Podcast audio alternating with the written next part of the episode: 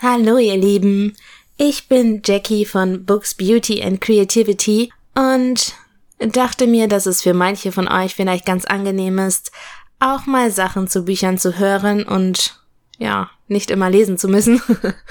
ähm, ja, hier auf diesem Podcast soll es vor allem darum gehen, neue Bücher kennenzulernen, Bücher kreativ vorzustellen es wird also immer etwas Kreatives zu einzelnen Büchern geben, damit ihr so ein bisschen vielleicht eine Idee davon bekommt, äh, ja, worum es in dem Buch geht, wer da so der Protagonist ist, was da Themen sind, die behandelt werden in den Büchern, vielleicht auch was zum Handlungsort, damit ihr euch schon mal das äh, Setting ein bisschen vorstellen könnt.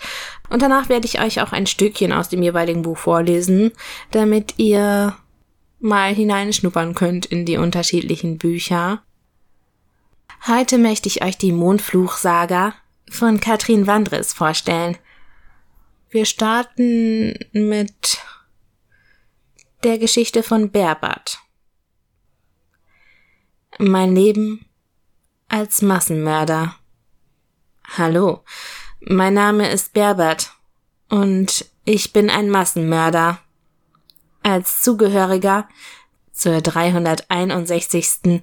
Erdengeneration gehöre ich zum Volk der Halbwesen. Bereits vor einigen Jahren habe ich mich durch vorbildlichstes Verhalten beim Töten hervorgetan und es somit zum ranghöchsten Kommandanten der Halbwesen geschafft. Auf diese Auszeichnung bin ich überaus stolz, aber dennoch muss ich sagen, dass ich sie mehr als verdient habe.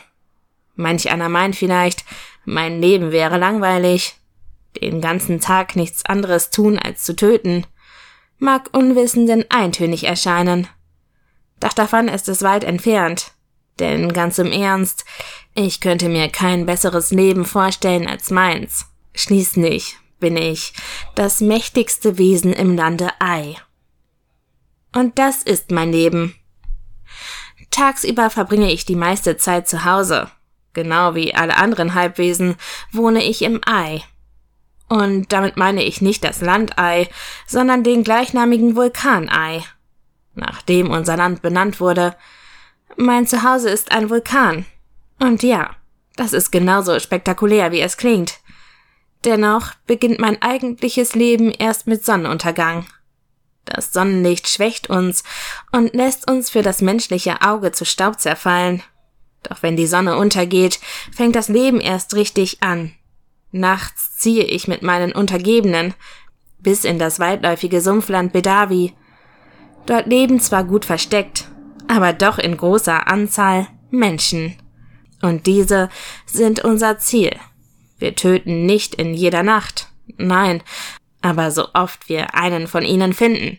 Doch heute ist mir etwas Seltsames passiert. Ich kann es mir auch nicht erklären, denn ich habe etwas beobachtet etwas, das nie hätte passieren dürfen. Es war bereits nach Sonnenaufgang. Ich begab mich nach einer missglückten Jagd auf den Heimweg, und dann sah ich es. Da war dieses Menschenmädchen. Sie hatte hellblonde lange Haare, doch das Sonderbarste an ihr war, sie unterhielt sich mit einem Halbwesen. Und das nach Tagesanbruch. Auch wenn ich es nie zugeben würde, hat mir das eine Heidenangst eingejagt. Menschen sehen uns nicht am Tag. Sie erkennen in uns lediglich eine Ansammlung herumwirbelnden Staubs. Doch dieses Menschenmädchen hat mit einem Halbwesen nicht nur geredet, sie hatte es sogar berührt.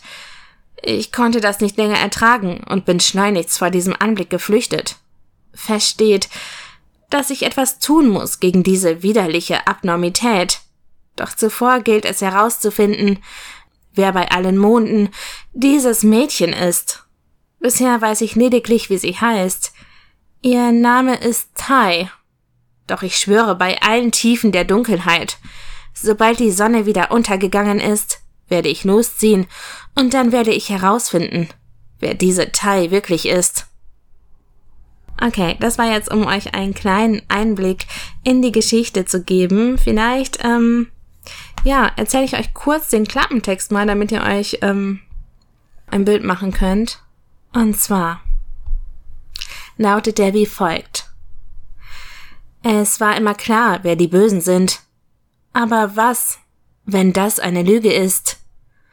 Nacht für Nacht bangt die 17-jährige Tai um ihr Leben, denn dann streifen Halbwesen durch das Sumpfgebiet, in dem ihre Familie Zuflucht gefunden hat.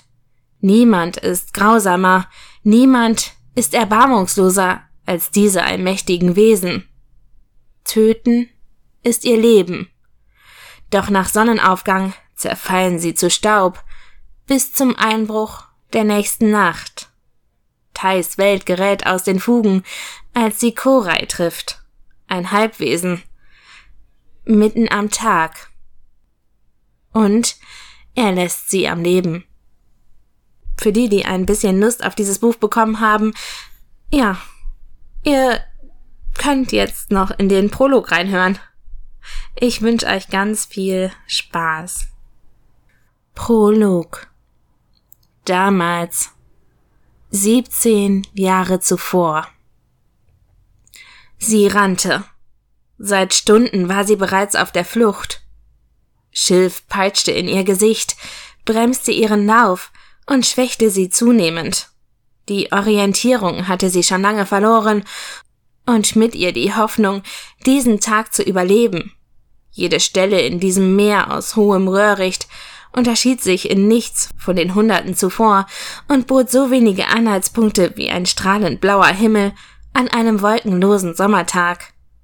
Den Himmel hatte sie bereits seit dem späten Nachmittag aus den Augen verloren. Und auch, wenn ihr der Blick auf den Stand der Sonne verwehrt blieb, so spürte sie doch die aufkommende Panik, die jeder nahende Sonnenuntergang mit sich brachte. Ihr lief die Zeit davon, und mit ihr eine Träne über die vor Anstrengung glühenden Wangen. Die Verzweiflung ließ sich nicht mehr niederdrücken, ebenso wenig wie die Wut über ihre Unachtsamkeit.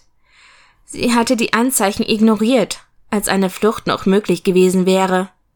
Die ersten Staubkörnchen waren zaghaft gekommen, fast schon friedfertig, jedoch mit dem Ziel, sie zu umgarnen und unmerklich von der Außenwelt abzuschotten. Nun befand sie sich so tief im Inneren dieses Staubsturms, dass sie keinen Meter weit blicken konnte. Alles um sie herum wurde verschluckt von herumwirbelnden, kleinsten Staubpartikeln, die ihr das Gefühl gaben, als würde sie lebendig begraben werden. Freiheit und Licht waren ihr inzwischen fast vollständig geraubt worden, und sie spürte, wie ihr nun zunehmend das Lebensnotwendigste entrissen wurde. Ein weiterer Hustenanfall schüttelte ihren zierlichen Körper und machte ihr deutlich, dass sie bald auch des letzten Rests Atemluft bestohlen sein würde. Und dennoch rannte sie keuchend weiter. Irgendwo musste es doch einen Ausweg geben. Raus aus diesem endlosen langen Schilffeld, zurück in ihren vertrauten Sumpf. Sie verdrängte den Gedanken, dass die wenigsten aus einem Staubsturm wieder herausgefunden hatten. Denn der Staub hatte nur ein Ziel, zu umgarnen und in die Irre zu führen, bis zu dem Zeitpunkt, an dem die Sonne unterging. Plötzlich geschah etwas Merkwürdiges. Einzelne Lichtstrahlen drangen in ihr Tal aus Staub und Todesangst, wie aus einer fernen Welt, unnatürlich und fremd. Und doch war es die gleiche, ihr vertraute Sonne, die sie noch an diesem Morgen gesehen hatte, bevor die Begegnung mit dem Staubsturm ihr Leben in so dramatische Bahnen gelenkt hatte aber sie erkannte schnell, dass diese Strahlen, auch wenn sie Licht waren, nichts Gutes verhießen. Denn es waren die letzten des Tages, eben jene, mit denen sich die Sonne für eine ganze Nacht verabschiedete und dem Mond die Herrschaft überließ. Genau das würde ihr Tod sein. Und er begann. Hier und jetzt. Mit schockgeweiteten Augen stolperte sie vorwärts, dann verlor sie den Halt Sie rollte einen Hang hinunter und landete im Morast. Doch die Freude über das heimatliche Sumpfgebiet, das sie nun nach so vielen Stunden im Schilfgürtel wieder erreicht hatte, währte nicht lange. Mit Schrecken stellte sie fest, dass sich der Staub um sie herum verzog, oder besser gesagt zusammenzog zu dem, was er war. Denn dies war die Abenddämmerung, der Herrschaftswechsel von Sonne und Mond, der Moment des Tages, vor dem sich alle Sumpfbewohner Bedawis noch mehr fürchteten als vor einem Staubsturm. Denn diese Tageshälfte gehörte ihnen, den Halbwesen. Erst unter der Macht des Mondes nahmen sie ihre richtige Gestalt an. Tagsüber Staub, nachts allmächtige Wesen. Das war die Herrschaft der Halbwesen, unter der die Menschen seit Jahrtausenden litten. Drohend thronte das makellose Rund des Mondes tief über dem Horizont, um seine Herrschaft für die nächsten zwölf Stunden anzutreten und denen Allmacht zu verleihen, die sie nicht verdient hatten. Wut und Panik erfüllten ihren ausgebrannten Körper, der sehnlichst nach einem Moment der Ruhe verlangte.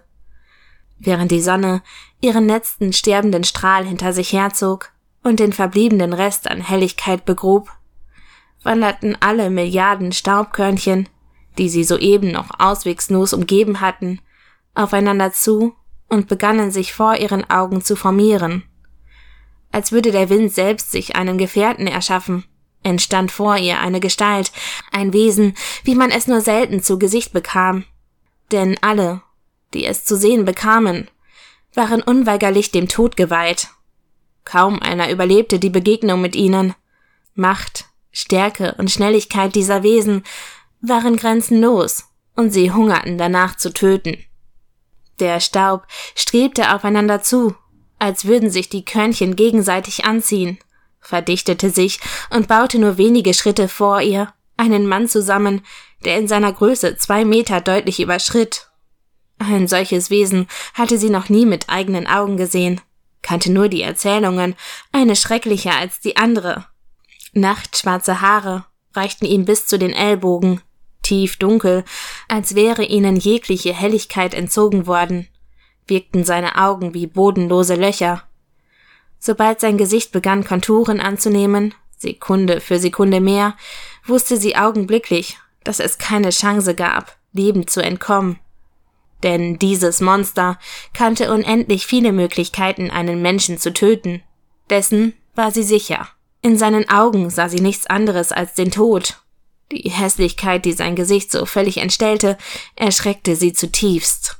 Tiefe Narben bedeckten seine Haut, so vollständig und gründlich, dass von seinem ursprünglichen Äußeren nichts übrig zu bleiben schien. Es wirkte, als hätte sich jede neue Narbe um die bereits vorhandenen herumgewunden. Eine widerwärtiger und ausgefranster als die andere. Ihr Herzschlag setzte aus vor Entsetzen und sie schnappte mit vor Angst zugeschnürter Kehle nach Luft. Nicht sicher, ob es ihr letzter Atemzug sein würde. Sie wusste, jetzt war der Moment zu fliehen. Der Vorgang der Verwandlung war der einzige Zeitpunkt, diesem Monsterleben zu entkommen. Doch sie stand wie versteinert, einzig erfüllt von reinster Panik, die sie zur Tatenlosigkeit zwang. Ja, ich denke, das reicht euch erstmal, um ein bisschen einen Blick in diese Geschichte zu bekommen. Ich hoffe, es hat euch gefallen. Ich durfte Band 1 damals lesen und habe es verschlungen. Ich habe irgendwie abends damit angefangen und war dann plötzlich schon bei 30 Prozent. Und ähm, ja, das ist eine der wenigen Trilogien, die ich auch auf dem Arbeitsweg äh, gelesen habe. ähm, ja, Katrin schreibt einfach unglaublich genial. Außerdem gibt's total gut ausgearbeitete Charaktere und viele Botschaften zwischen den Zeilen. Ähm, es geht um Mut, darum, dass der Schein manchmal trügt. Ja, darum zu kämpfen, auch wenn der Funke der Hoffnung klein ist und auch wenn der Weg aussichtslos erscheint. Mich hat die Geschichte auf jeden Fall sehr, sehr, sehr in den Bann gezogen. Was vielleicht für euch noch ganz spannend ist, vielleicht erzähle ich doch noch mal kurz was äh, zur Handlung. Es gibt die Abenddämmerung, wie ihr schon gehört habt. Das ist der Zeitpunkt, wenn ja Sonne und Mond den Thron miteinander tauschen und auch der Moment äh, des Tages, an dem die Sumpfbewohner Bedavis sich zu fürchten beginnen. Denn die zweite Hälfte eines jeden Tages gehört den Halbwesen, die erst unter der Macht des Mondes ihre wahre Gestalt annehmen und tagsüber aus Staub bestehen. Ja, mit denen hat, wie ihr gerade schon gehört habt, noch niemand eine Begegnung überlebt. weil die einfach unglaublich stark sind, sehr mächtig sind, die sind total schnell und ja, eigentlich ist ihre Macht so ziemlich grenzenlos. Und ja, die sind davon getrieben, Menschenleben auszulöschen und ja, sind eigentlich die Herrscher des Landes Ei. Ja, also ich kann dazu gar nicht so viel mehr sagen, außer dass ich ziemlich begeistert bin von der Trilogie und eigentlich immer wieder mal in Schwärmen gerate und äh, ja, den ersten Band verschenke und schaue. Ähm, ja, deswegen dachte ich auch, dass es eine gute Wahl ist, mit diesem Podcast und genau dieser Reihe anzufangen. Außerdem gibt's auf meinem Blog ja immer Bücher auf Rezept seit neuestem. Und das Buch, was es heute für euch auf Rezept gibt, was ihr euch vielleicht mal näher anschauen könnt, ist Our Souls in Your Dreams. Das ist Band 2 einer Trilogie. Und wer den ersten noch nicht kennt, guckt sich vielleicht auch den erstmal noch an. Ähm, die Autorin ist Christine Ullmann. Ich äh, erzähle euch vielleicht mal was zur Gebrauchsinformation. Das äh, Buch gibt's als E-Book, Taschenbuch und auch als Hardcover. Und es ist überall erhältlich. Bei dem Buch handelt es sich um eine Alice im Wunderland Adaption. Und ja, bei dem, was gerade verschrieben wird, das ist natürlich der zweite Band der Follow Me to Wonderland Trilogie. Ja, die Bücher enthalten jede Menge Wahnsinn, Humor, Abenteuer und Spannung. Und ja, lenken somit richtig gut von Langeweile und lästigen Krankheitssymptomen ab. Wie das einzunehmen und zu dosieren ist, ähm, ja, da wird schon empfohlen, das nicht mehr aus der Hand zu legen, bis es aufgebraucht ist. Ähm, ja, für Kinder unter 14 Jahren ist das nur bedingt geeignet, da gelegentlich Personen geköpft werden. Zu den Risiken und Nebenwirkungen lässt sich vielleicht noch sagen, dass äh, die Bücher Herzrasen, schlaflose Nächte, und in Einzelfällen auch Abhängigkeit und das Verfallen in einen Zustand des Wahnsinns sowie Halluzinationen übersprechende Kaninchen hervorrufen können. Aber hiermit seid ihr gewarnt und könnt euch die Bücher dann mal näher anschauen. Ähm, ja, ich hoffe, ihr hattet ein bisschen Spaß und habt vielleicht, ähm, ja, eins der beiden Bücher, Lust, eins der beiden Bücher genauer kennenzulernen oder so ja, das hier wird es jetzt regelmäßiger geben. Vielleicht einmal die Woche ist zumindest der aktuelle Plan. Die, ja, es ist jetzt erstmal so, dass es geplant ist, dass es in diesem Format bleiben wird. Ähm, wer meinen Blog kennt, kennt aber auch die Bookish Blind Auditions. Auch da ist so ein bisschen die Überlegung, das vielleicht mit hier reinzupacken. Ähm, Dazu gibt's dann aber noch mal mehr Informationen. Was ich euch aber auf jeden Fall schon mal ähm, vielleicht verraten kann, ist, dass es äh, weihnachtliche Kurzgeschichten von Autoren geben wird, die es höchstwahrscheinlich auch hier zum Hören geben wird. das heißt, äh, ja, in der Adventszeit könnt ihr euch jeden Tag auf eine tolle weihnachtliche Geschichte ähm, freuen und im Anschluss könnt ihr dann ein bisschen was über die Bücher der Autoren äh, erfahren. Genau, das ist jetzt aber ja noch ein bisschen hin. Insofern, ja, kriegt ihr dann auf jeden Fall nochmal genauere Infos dazu. Ich hoffe, ihr hattet Spaß und hört demnächst nochmal rein.